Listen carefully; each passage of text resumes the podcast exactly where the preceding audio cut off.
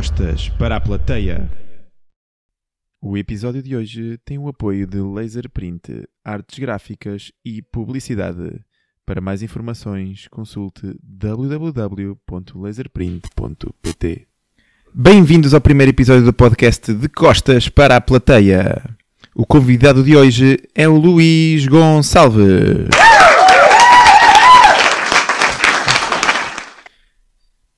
O Luís é CEO da Evolution for All e best-seller author da Amazon com os livros Organizational Mastery e Adapte. Bem-vindo, Luís. Obrigado, João. É um prazer, uma honra estar aqui contigo. Grande Luís, eu gostava que começasses por te apresentar aqui aos nossos ouvintes. Então, quem é o Luís Gonçalves? O Luís Gonçalves é um geek, sou formado em Engenharia Informática já há bastantes anos. Uh, cedo percebi que, que, Portugal, a terra de Camões, era um país demasiado pequenino para mim, então decidi uh, emigrar e há perto, quase 20 anos, ainda não, mas quase 20 anos tenho passado entre a Finlândia, a Alemanha, a Arábia Saudita e, e, e, mais uns quantos outros países. O que é que o Luís Gonçalves faz? O Luís Gonçalves é, é CEO da, da, Evolution for All, uma, uma boutique de consultoria de, de gestão organizacional e o que nós fazemos basicamente é ajudar os executivos a, a, transformarem as suas organizações, a adaptarem as suas organizações para a era digital, que hoje em dia é um grande chavão, disse transformação digital, mas tem muito que se lhe diga e isso é um pouco o que nós fazemos uh, hoje em dia. Fantástico. E com base neste, neste teu gancho, vamos passar então o que é que significa transformação digital.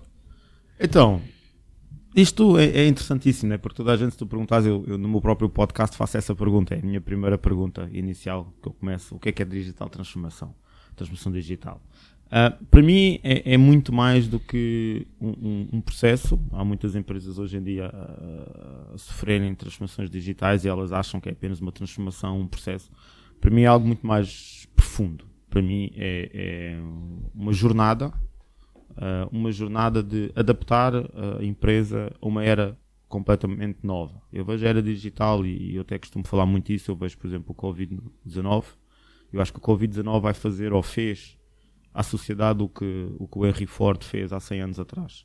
Ou seja, a era industrial começou com o Henry Ford, mais ou menos, e eu acredito sinceramente que o Covid despertou despertou uma nova era na, na, sociedade. Já se falava muito de era digital, na nova era, etc. Mas eu acho que agora o Covid forçou uh, ou vai forçar novos modelos de negócios. Portanto, o que é que é a transformação digital? A transformação digital é o processo das empresas se readaptarem a uma era uh, nova da nossa sociedade.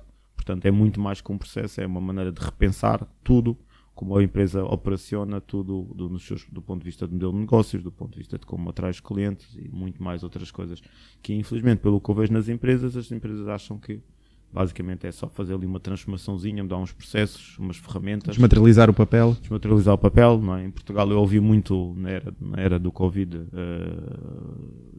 fizemos uma transformação digital, toda a nossa uh, task force está, está a trabalhar de casa agora consegue trabalhar remotamente, já somos digitais, não é? quer dizer, aquilo é, para mim é um, foi, foi, foi um pouco hilariante, mas sim, é muito mais que, que, que um processo.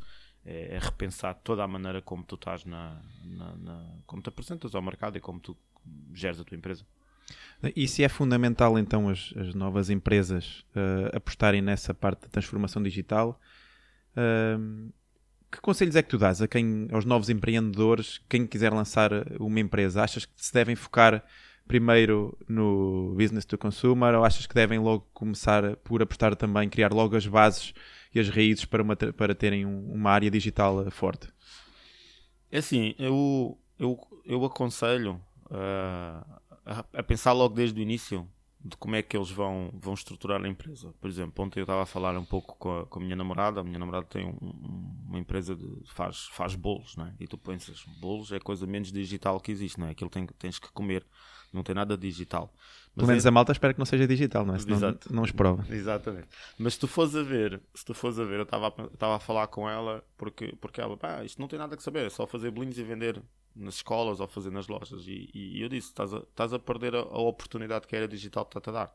Se tu, se tu pensares logo desde o início numa estratégia digital E, e, a estratégia digital eu gosto muito de falar nisso porque, agora só um pequeno à parte, em Portugal havia muito aquela coisa, nós somos um país muito pequeno, não somos muito fortes economicamente e, e eu acho que a era digital agora trouxe um, um ângulo completamente diferente porque um, com a era digital o mercado é, é, são 5, 6 bilhões de pessoas não é? Portanto, não, não, não, precisamos de pensar mais localmente. E, era, e, e, tu, com uma startup mesmo de bolinhos, tu podes começar a pensar radicalmente diferente e a atacar o mercado. Eu estava a dizer, ele está, está em São Paulo, eu disse, pá, começa a atacar o mercado de São Paulo, certo?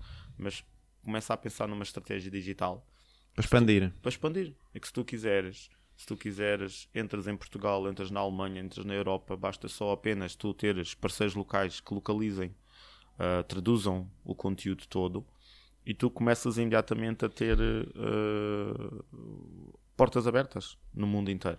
Portanto, sim, definitivamente, quando tu começas uma empresa hoje em dia, é imprescindível tu pensares no digital. E eu falei no digital do ponto de vista agora do, do, do da venda, do marketing digital e, toda a parte de venda, de branding. Mas existem muitos outros, outros, outros, outros aspectos. Por exemplo, no livro, no Adapt, como, como tu mencionaste no princípio, o livro é uma framework fala sobre uma framework, são cinco pilares que eu acho que as empresas têm que considerar na era digital. E o ADAPT significa o A do approach, ou seja, a abordagem, como é que as empresas pensam toda a parte do digital, e vou dar um, um caso concreto, não é? Uh, um, um, dos meus clientes, o, o Paribas, em Portugal, eu estava-lhes a dizer, eles são de finanças pessoais, é o 7LM, e eu estava-lhes a dizer, pá, vocês podem fazer umas coisas interessantes, vocês, eu vejo os vossos anúncios nas televisões, na televisão, gastam milhões em anúncios porque é que vocês não pensam de uma maneira um pouco diferente? Porque isso é um pouco uma maneira antiga de pensar. Vocês podem agarrar e fazer um blog, um blog de aconselhamento de finanças pessoais às pessoas. E instruir, educar, inspirar as pessoas. E daí vocês capturam as leads de uma maneira muito mais eficiente do que estarem a espalhar anúncios em billboards ou, ou, ou na televisão. Pronto. Essa é uma. Com as pessoas mais informadas, não é? Com as pessoas muito mais informadas, em que estabelece uma confiança muito maior com o consumidor do que ligarem a televisão e estar a levar a ser bombardeadas, não é? Porque hoje em dia o, o broadcast, não é? anúncios broadcast, é, é, é, tu basicamente estás a levar com aquilo em cima de ti, estás a ver um filme, pum, levas com aquilo estás a ver televisão, enquanto com a era digital é muito mais interessante, é porque a pessoa vai à procura, não é? faz uma pesquisa no Google de, de finanças pessoais, como posso poupar, como posso investir, portanto é a pessoa que está ativamente à procura dessa informação, portanto é uma informação pull, em vez de ser uma informação push da empresa a, a mandar para cima de nós. Pronto, essa é uma toda a maneira de como uma empresa pensa no cliente e como é que aborda o cliente. Essa é a parte do primeiro pilar. O segundo pilar é toda a parte de dados. Ou seja, dados hoje em dia já sabe que os dados estão mais caros que o petróleo. Né? O Facebook e Google são o exemplo disso.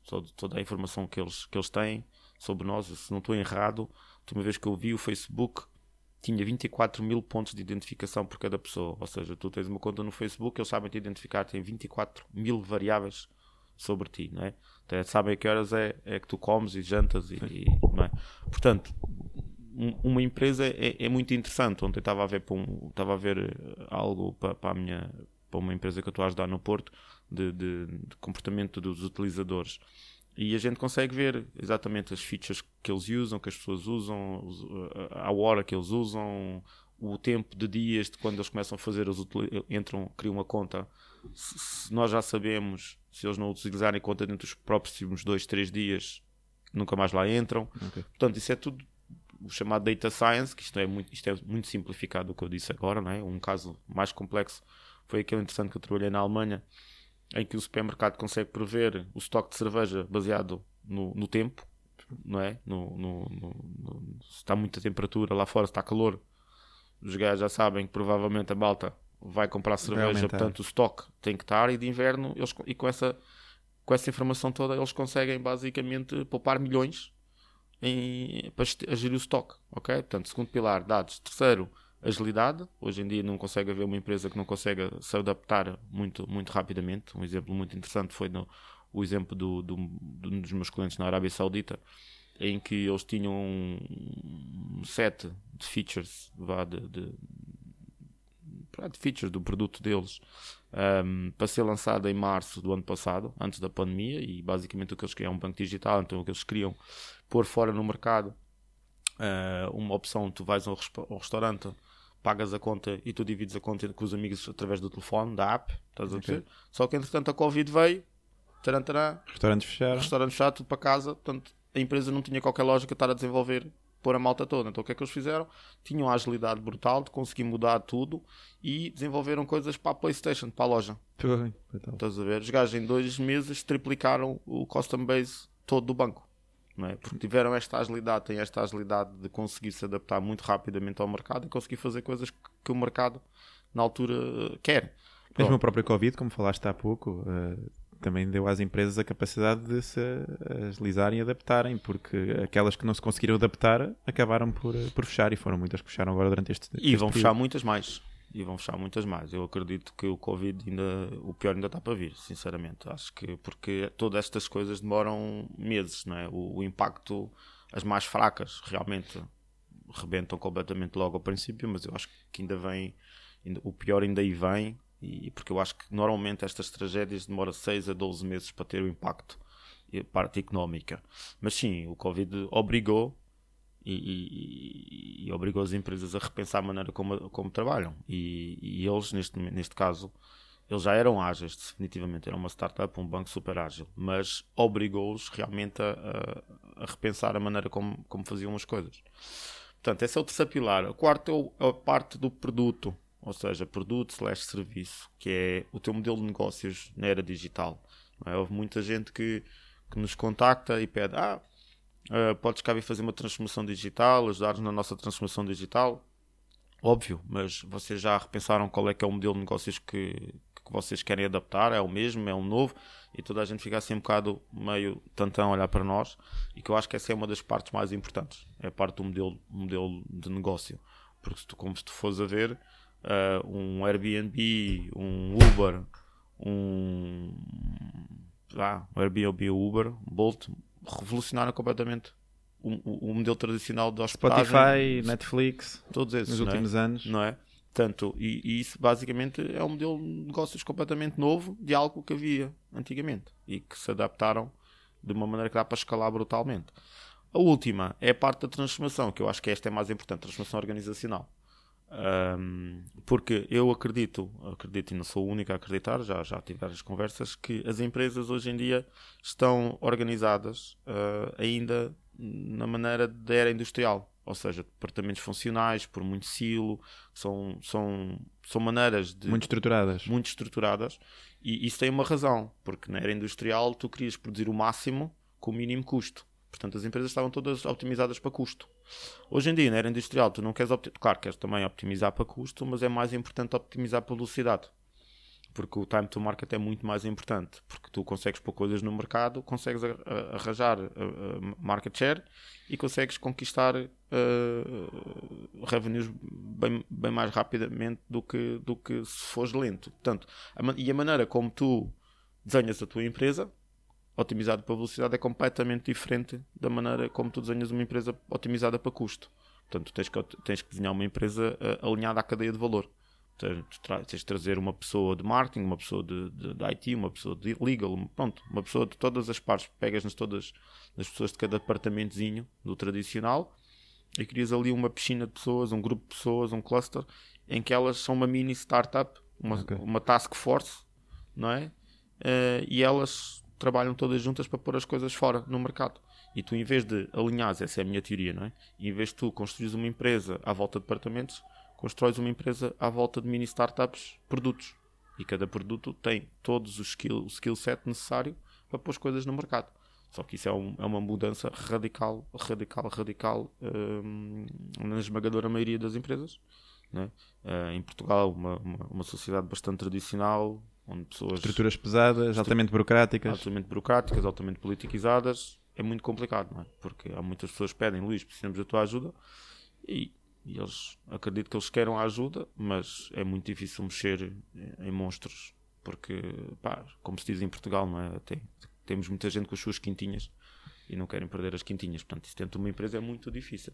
Pronto, são basicamente, eu acho que são estes os cinco, os cinco pilares, as cinco áreas que, que, que as pessoas têm que pensar quando, quando hoje em dia, ou, ou se querem tirar o máximo partido da era digital, eu acho que estes são os cinco pilares que, que, que têm que, que ter em consideração quando se monta uma empresa ou quando se retransforma a empresa. Fantástico. E em termos de hum, competências digitais, uh, para ti quais é que são as mais importantes? Se hoje tivesse que escolher um, uma pessoa para trabalhar contigo, um colaborador, que, que, competências digitais é que tu consideravas mais importantes? Então, a área é tão grande, é tão abrangente, que, que, é, que é super difícil dizer que queria escolher uma área, um, que competências. Eu posso dizer que tem que haver competências, várias competências, as competências, como eu mencionei, marketing digital é imprescindível. Não é? Porque. Ter noções de marketing digital. Ter, ter, ter, noções de marketing digital, pelo menos teres um departamento em que, em que tenha isso. Não é? Porque hum, eu vi o meu caso, não é? Eu estou aqui, minha empresa está na Alemanha, mas tenho clientes em Portugal, na Arábia Saudita, na Alemanha. Porquê? Porque nós desde muito cedo definimos uma estrutura de conteúdo muito forte e então o Google agora ajuda-nos a fazer umas coisas muito interessantes. E, e sem o marketing digital eu nunca conseguiria fazer isso. Porque toda a parte de criar conteúdo, dos blogs, do podcast, de, de, de, dos white papers, dos livros, e depois como é que transformas isso em leads e como é que transformas isso em vendas. Portanto, tens, é, é, um, é um skill set fantástico, né? Pensando na, na, no, no caso há bocado que eu estava a dizer da, da, minha, da minha namorada, vender bolinhos, né? Tu tens que pensar em alguém como é que cria uns, uns posts interessantes, uns Instagrams, uns Facebooks, como é que faz o retargeting, ou seja, como é que tu atacas as pessoas com anúncios que já visitaram a tua loja, uh, para elas uh, se lembrarem da tua marca. Portanto, é, é, é, uma, é uma coisa monstruosa. Portanto, marketing digital. Segundo, segundo departamento, segunda área que tu tens que ter, como, seguindo a filosofia da bocado, uh, para o conhecimento de data science. Tu tens que perceber como é que a tua empresa funciona e tens que perceber como é que os clientes funcionam e como é que os clientes atuam contigo e interagem com a tua empresa. Portanto, aí tu consegues com, com, com, com pessoas de data science, com conhecimento de data science, tu consegues aperceber-te uh, de comportamentos do, do, teu cliente e gerar novos serviços para os teus clientes e também percebes o comportamento, como eu estava há bocado a dizer, não só externo, mas interno, do stock, é? Do, da, da, empresa que eu estava a dizer há bocado, de, baseado no, no, no, tempo, conseguir gerir o stock. Portanto, podes otimizar imensas as operações. Essa aí. Depois tens que ter empresas, skill sets, pessoas que saibam fazer melhorias contínuas dentro da empresa com Kanban, com, Kanban, com, com, com Six Sigma, porque hoje em dia a competição é tão grande, tu tens, tens de ter continuas, tens de estar sempre, sempre, sempre a melhorar a maneira de que tu, tu, tu operacionas a empresa e constróis a empresa. Pessoas que percebam muito do, de, de, de modelos de negócios digitais, muito de negócios digitais, uh, percebam muito de, de, como podes tirar partido de, de, de, um negócio tradicional para um, um, negócio digital, por exemplo, como eu estava a dizer há bocado do Uber, do Spotify, que são muito é um paradigma completamente diferente. Nós antigamente usávamos muito um produto, e hoje tudo é um produto, mas hoje em dia, com a era digital, as plataformas são algo muito, muito interessante. Portanto, alguém que perceba de modelos de negócios digitais. Epá, e, e depois o, o última, a última parte que eu acho que é interessante é, é como alguém que tenha experiência para te ajudar a estruturar a empresa de uma maneira moderna. Portanto, não é, tu perguntaste um skill set, pá, são vários, são vários. Se tu realmente quiseres pôr a empresa e montar a empresa como deve ser, uh, são vários. Mas, agora para me contrariar um pouquinho, uh, neste momento, a pessoa que eu mais preciso, que me dá mais impacto na minha empresa, é o marketing digital. Porque tudo o resto tu consegues otimizar, melhorar. Agora, o marketing digital é aquela coisa que eu acho que, que te dá um boom brutal na, na, na aquisição de novas leads. E, isso é o que eu digo, né? eu tinha este sonho quando, quando passei mais tempo em Portugal. Portugal voltar a ser, voltar a ser o, os descobrimentos, mas descobrimentos digitais. Porquê? Porque nós estamos aqui neste cantinho. Estrategicamente, geograficamente, eu acho que depende sempre de onde, como tu vês, não é o mundo, mas do nosso ponto de vista, tá, acho que está aqui bem central. Mas com o marketing digital, tu podes atacar o Brasil, podes atacar a África, podes mudar uma linguagem e oferecer um serviço. Pronto, atacas o mundo inteiro. É o que eu estava a dizer, é os 5 bilhões, 6 bilhões não é? E eu acho que isso pode ser um, um game changer completo. Bem, e pelo menos acho que ter, eh, ter essas, essas pequenas noções é fundamental, mas se não tiveres, pelo menos estejas rodeado de, de pessoas que dominem essas tu nunca vais é? Tu nunca vais ter essas noções, não é? do, do ponto de vista de CEO, não é? Uh, eu próprio montei o livro, eu próprio montei a framework, nós próprios, como empresa, ajudamos as pessoas a transformar, mas eu não sei estes pilares. Eu sou muito bom uh, na parte do agile, que é a parte da, da, agilidade, e na parte da organização, porque é o que eu faço há 15, 20 dia anos, não é? Essa é a minha especificação, uh, a minha especialidade, perdão. Uh, a parte do marketing digital, não tenho estudo nenhum, mas estudei durante 10 anos para montar isso na minha empresa, então acabei por ficar bastante fluente nisso, mas é algo que não sou eu que, que. Que trato, não é? Portanto, foi bom para aprender, mas agora tenho que delegar. Parte de Data Science não sei nada, não sei absolutamente nada, portanto tenho, temos parceiros. E na parte do produto digital a mesma coisa, também não sei, pronto, sei o básico, não é? Mas não, não sei o suficiente para, para vender consultoria disso. Tenho que chamar pessoas. E, e numa empresa, e a nossa empresa é uma boutique, não é? Somos, somos 10. Agora imagina um CEO com 500, 600 mil pessoas, óbvio que o homem não vai saber todas estas áreas, nem é obrigação dele. É o, o que eu digo no livro, no Adapto, como tu disseste muito bem, eu acho que o que é interessante é que ele tem que estar consciente destas áreas e depois contratar gajos muito bons para tratar destas áreas. Mas ele, ele não vai conseguir nunca saber disto tudo, porque ele tem a sua própria especialidade. Até o CEO é especialista uh, na, na, na, parte de estratégia da empresa. Não, não vai conseguir mudar isto tudo sozinho. Bem, tu, tu lidas muito com, com CEOs e com chefias. Uh, na tua opinião, qual é que é o líder do presente e o que é que tu achas que se devia transformar o líder do futuro? Então, eu em 2016 tive um chefe, e não posso chamar chefe, tenho que chamar líder. Né? Ele era o CEO de uma empresa e, e, eu posso dizer que foi, foi, se não foi o melhor, foi um dos melhores chefes que eu tive. E, e, e ele disse-me uma coisa que nunca mais me esqueci. Ele disse: Olha, Luís, uma das dificuldades. Estávamos numa conversa informal sobre uma, uma cerveja e, eu perguntei: Qual é que é a tua maior dificuldade de, de ser um líder hoje em dia na, na, nesta era maluca? E ele já tem 51, 52 anos. E ele disse-me: Olha, Luís, a coisa mais difícil para mim foi esquecer tudo o que eu aprendi até hoje. É fantástico. Porque hum, tudo o que me levou até aqui não é o que me vai levar além. Porque nós estamos numa era em que a maneira como nós gerimos uma empresa é completamente diferente da maneira como gerimos uma empresa há 20 anos. Portanto, a minha maior dificuldade foi esquecer tudo o que eu aprendi até hoje e reaprender tudo. E nós pensamos que isto para o nosso ego é complicado, não é? Porque nós somos um CEO, na altura aquela empresa já fazia, pá, fazia 900 milhões de euros ao ano, portanto não era, não era, um, não era um brinquedo, não é? Portanto, tens um ego, quer queiras, quer não, por mais humilde que sejas, tens que ter algum ego e tens que saber o que é que andas a fazer, caso contrário, não acabavas numa situação dessas, numa posição dessas. Mas é, foi, foi super interessante o que ele disse: que é, pá, tive que esquecer e reaprender de novo. E isso é muito difícil para uma pessoa, porque tu chegas aos 50 e tal anos, não é a idade ideal para tu ires reaprender tudo, não é? Uh, portanto, é, é uma tarefa muito difícil. Portanto, os líderes de hoje, o que eu acho é que ainda estão muito presos ao passado estão muito presos ao passado, estão a aplicar uh, o, que, o que os MBAs ensinam, porque muitos deles vão aos MBAs, estão a aplicar tudo o que os levou até àquela posição, mas o problema é que a sociedade está, está a ser completamente revolucionária e, e, eles têm que reaprender tudo.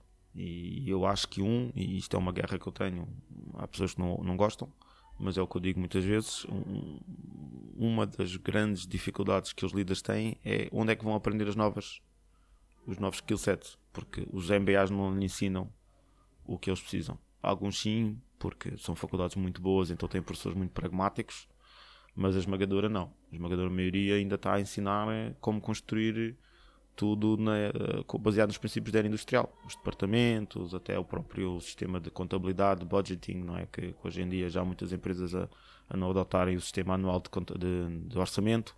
Portanto, é tudo ao trimestre, baseado, a, a, alinhado com os, os, objetivos trimestrais. Portanto, está tudo a mudar. E, e os CEOs têm que se reinventar. Isso é um, é um grande problema. Mas um, um, e uma das grandes maiores, portanto, esse foi o maior que eu disse. E esse, o segundo maior que eu vejo é que vivemos numa era em que os milénios estão aí, a geração a seguir aos milénios estão aí, pá, e, e, a maneira de liderar, de command and control, dizer, dar ordens e esperar que as pessoas façam já não funciona.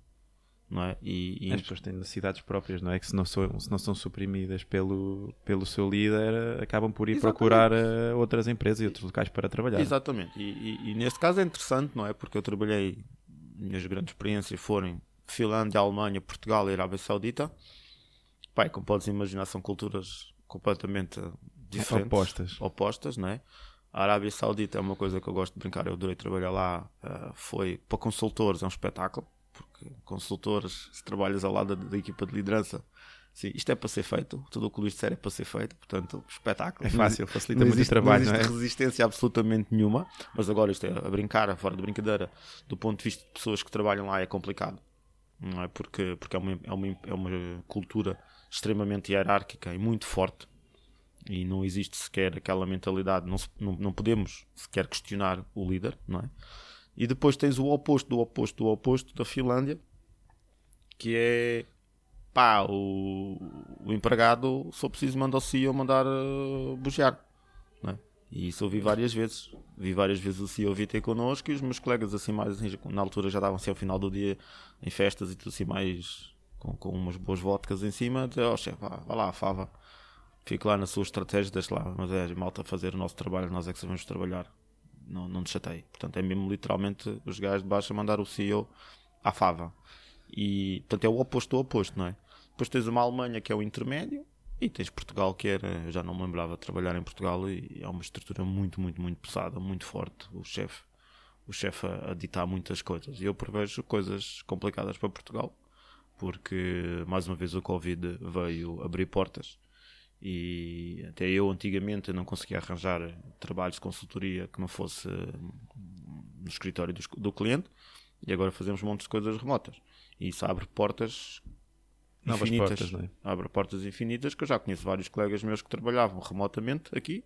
As empresas agora, os chefinhos, né, querem ter controle, porque não interessa o que tu produzes, interessa o tempo que estás no escritório, portanto obrigam as pessoas todas a voltar para o escritório. E Sim, o- aquela filosofia das 9 às 5, entras às 9, saís às 5, e ainda piora, porque é Pronto. entrar às 9 e sair depois da hora. não é? Exatamente, não é? E, e agora tu vês pelo trânsito, ainda para Lisboa é um, é um caos completo, ainda está pior do que antigamente a pandemia. Muito mas pior, eu, pior. Mas eu conheço amigos meus que disseram: não, não, não vou voltar. E o que aconteceu? Agora temos empresas americanas agora a vir recrutar aqui em força a pagar dois, três vezes mais ordenados do que as empresas portuguesas, porque podem. É? O mercado americano não tem nada a ver com o português, infelizmente. Ahm, E a trabalharem localmente aqui, não é? Que trabalho por localmente ter. aqui, trabalho ganhos. localmente, trabalho localmente aqui, recebem o ordenado aqui, é? duas, três vezes, pronto, a vida está toda aqui e trabalham para os, para os Estados Unidos. Ahm, vai ser um grande problema, vai ser um grande problema para os líderes, eles têm que se reinventar porque, caso contrário, por isso é que eu há bocado estava a dizer, o pior ainda está para vir. Vamos começar a perder a nossa massa. Vamos, é Técnica. e, e, e, e, e, vê, vê este paradigma, é muito interessante. Antigamente nós perdíamos os engenheiros, no meu caso, não é? Quando eu em 2002 fui-me embora, 2003, antigamente a malta imigrava, não é? Ah, agora a malta fica cá, mas não trabalha para cá, não é? O que para o país é mau do ponto de vista para as empresas portuguesas, mas pelo menos Para o país vão gastando cá, não é? Pronto, exatamente, era isso que eu ia dizer. Pelo menos os impostos e, e- e o poder económico e tudo é para cá. Pelo menos é, me- me- é menos do que, do que, do que, do é menos impactante do que antigamente. Mas o, o know-how está cá, mas não está a ser utilizado para cá, está a ser utilizado fora. é? As empresas portuguesas vão, vão ter um problema gigante em, em- em recrutar, crescer e, e manter bom talento. E agora aproveitamos, já estamos a falar nisso. Hum, queria que fizesses aqui um- uma radiografia ao- à realidade atual do tecido empresarial português. Há bocado disseste que ainda estava na era industrial, não é? Gostava que fosse um bocadinho mais além. Em termos de processos, em termos de transformação digital, O ainda problema- estamos muito atrasados. Pronto, vamos começar pela, pela parte boa.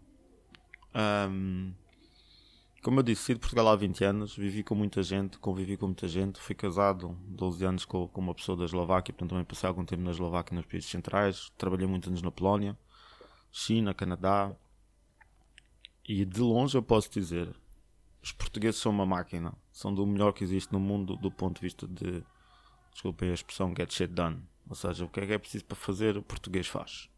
Se tiver uma boa liderança, diga ao homem onde é que é preciso chegar, que ele, que ele chega lá e é uma máquina a improvisar.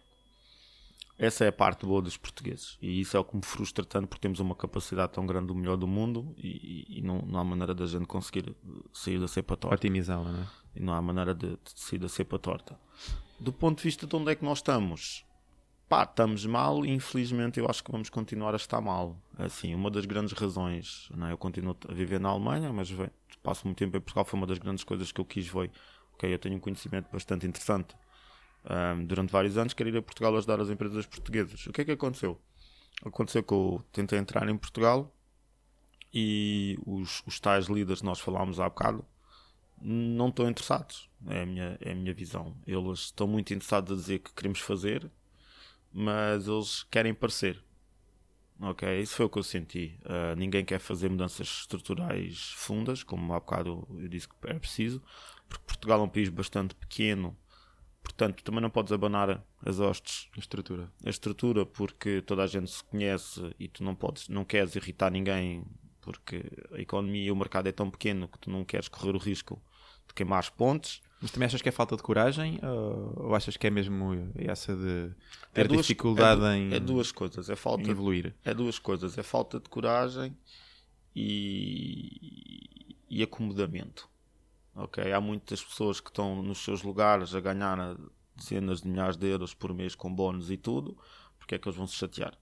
Não é? Não, não, não vale a pena, não é? Não parecem que o carro riscado depois é um problema. Então. Exatamente, não vale a pena. Não, não, não, estão, não estão interessados. Eu trabalhei, tive a oportunidade de trabalhar com, com, com um banco em Portugal um, em que eu fui lá chamado, fui, fui lá com, com, com, com, uma grande uma pessoa a reportar diretamente ao CEO, portanto muito já estava na comissão executiva e eu disse, opa, eu estou a 3 anos da reforma, não, não vou mudar absolutamente nada, já estou a contar os anos da reforma, portanto essa é muito a mentalidade do que se passa na, na liderança em Portugal, infelizmente eu tenho esta opinião, estou a caminhar para lá, ainda faltam uns bons anos, mas eu acho que as pessoas acima dos 55 anos em Portugal não estão a fazer um bom serviço ao país. É a minha opinião. Porque estão demasiado estagnados.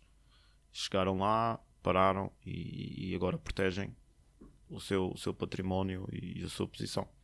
Tem que reaprender lá como o teu antigo chefe. Tem que reaprender, mas a cultura portuguesa, eu sou português, posso, posso falar. Uh, somos um povo que quando eu fui para fora pensava que não, pensávamos que, eram, que era bastante, éramos bastante humildes, mas agora voltei e passei um tempo cá, somos, somos demasiado arrogantes e, e, e, como é uma cultura, como nós temos há bocado, uma cultura bastante hierárquica, bastante pesada, quem está está lá em cima é o chefe, não é? O chefe não, não, quer, não quer mudar a maior parte deles. Claro que, por exemplo, no Norte, no Norte é bem diferente. Não é? Eu estou a falar muito da minha experiência de Lisboa, mas a minha experiência do, do Porto é bem diferente do Norte. Porquê? Porque a experiência do Norte são muito empresas familiares, não é? Portanto, o que... O e a maior parte do tecido empresarial encontra-se está no Norte, é? Exatamente.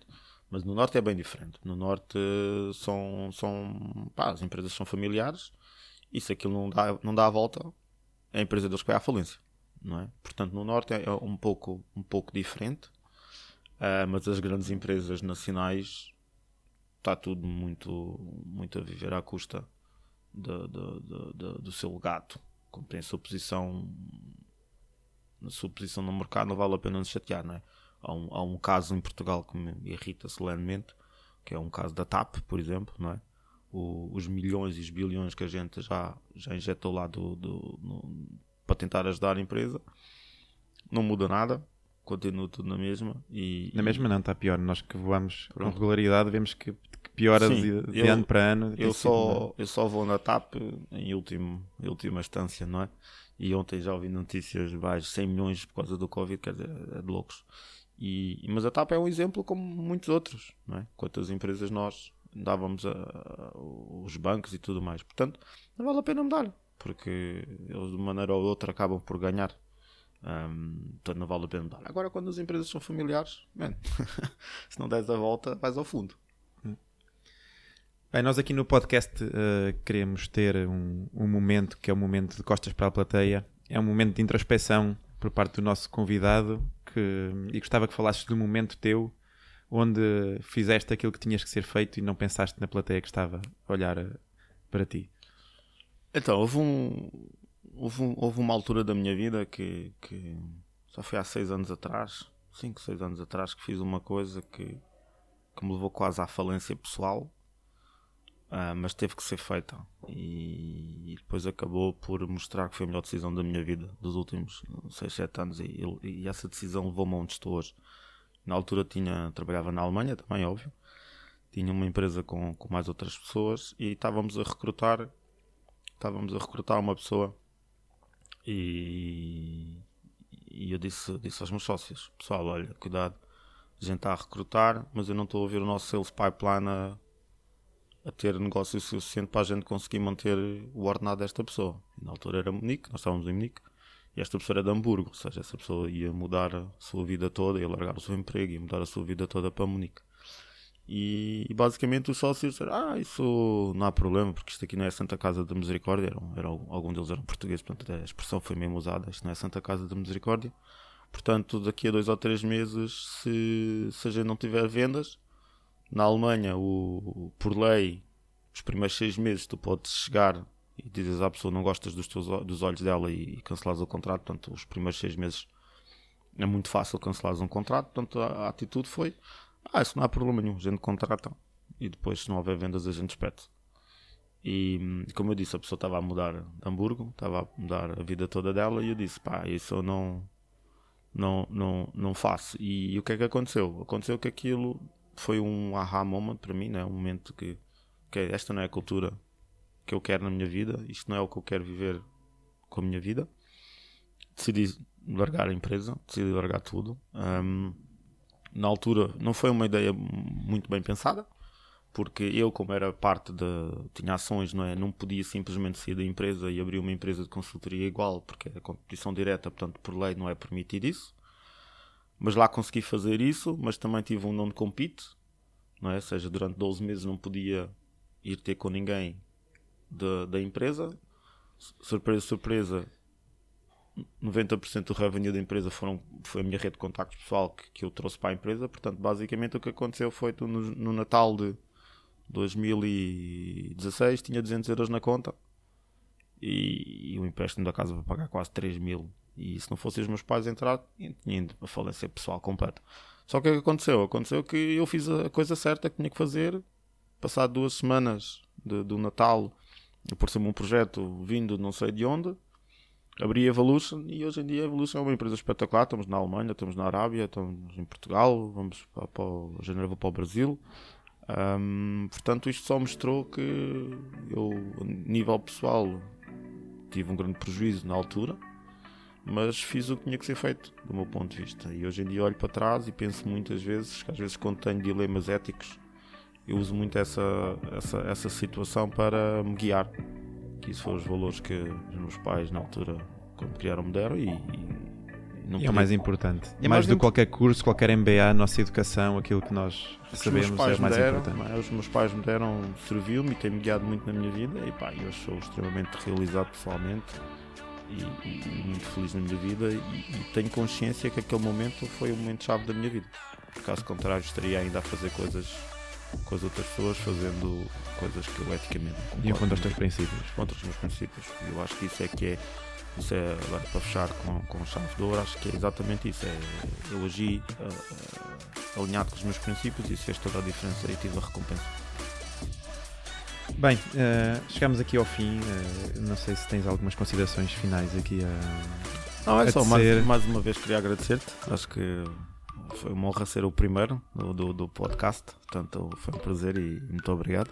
E eu agradeço também aqui a tua disponibilidade e, esta, esta aprendizagem que, que, que, tive aqui também. É muito, é muito importante. Este, este projeto do podcast é também para eu poder aprender sobre temas que não tinha tanto, não tinha tanto contacto e com pessoas bem dispostas e, e, e vais, grandes profissionais. E vais, vais, aprender, e vais aprender porque eu, eu, próprio no meu próprio, no meu próprio podcast, eh, como eu também, também tenho um podcast, não é? E, entrevistamos líderes e, e, é interessante porque eu estou a entrevistar líderes da Alemanha, da Brasil, Portugal. Pá, e o que tu aprendes é, é espetacular. É, eu, é, partilha de experiências, é fantástico. Há bocado estavas a falar de, um pouco da, digital, da transformação digital. Eu entrevistei um líder há pouco tempo que eles aplicaram a transformação digital à agricultura. E começas a pensar, que raio, como é que tu aplicas a transformação digital à agricultura? basicamente os gajos puseram drones a voar as colheitas e a tirar fotografias e viam pelas cores e tudo bem, coisas espetaculares. Portanto, era o que eu estava a dizer, a transformação digital é muito, muito, muito mais do que apenas um processo, é, é repensar completamente o teu negócio. Portanto, vais aprender, certeza absoluta que vais, vais aprender muitas coisas, como eu estou a aprender coisas. Mais uma vez, obrigado. Luís, muito obrigado e foi o nosso podcast de costas para a plateia. Obrigado a todos. Obrigado.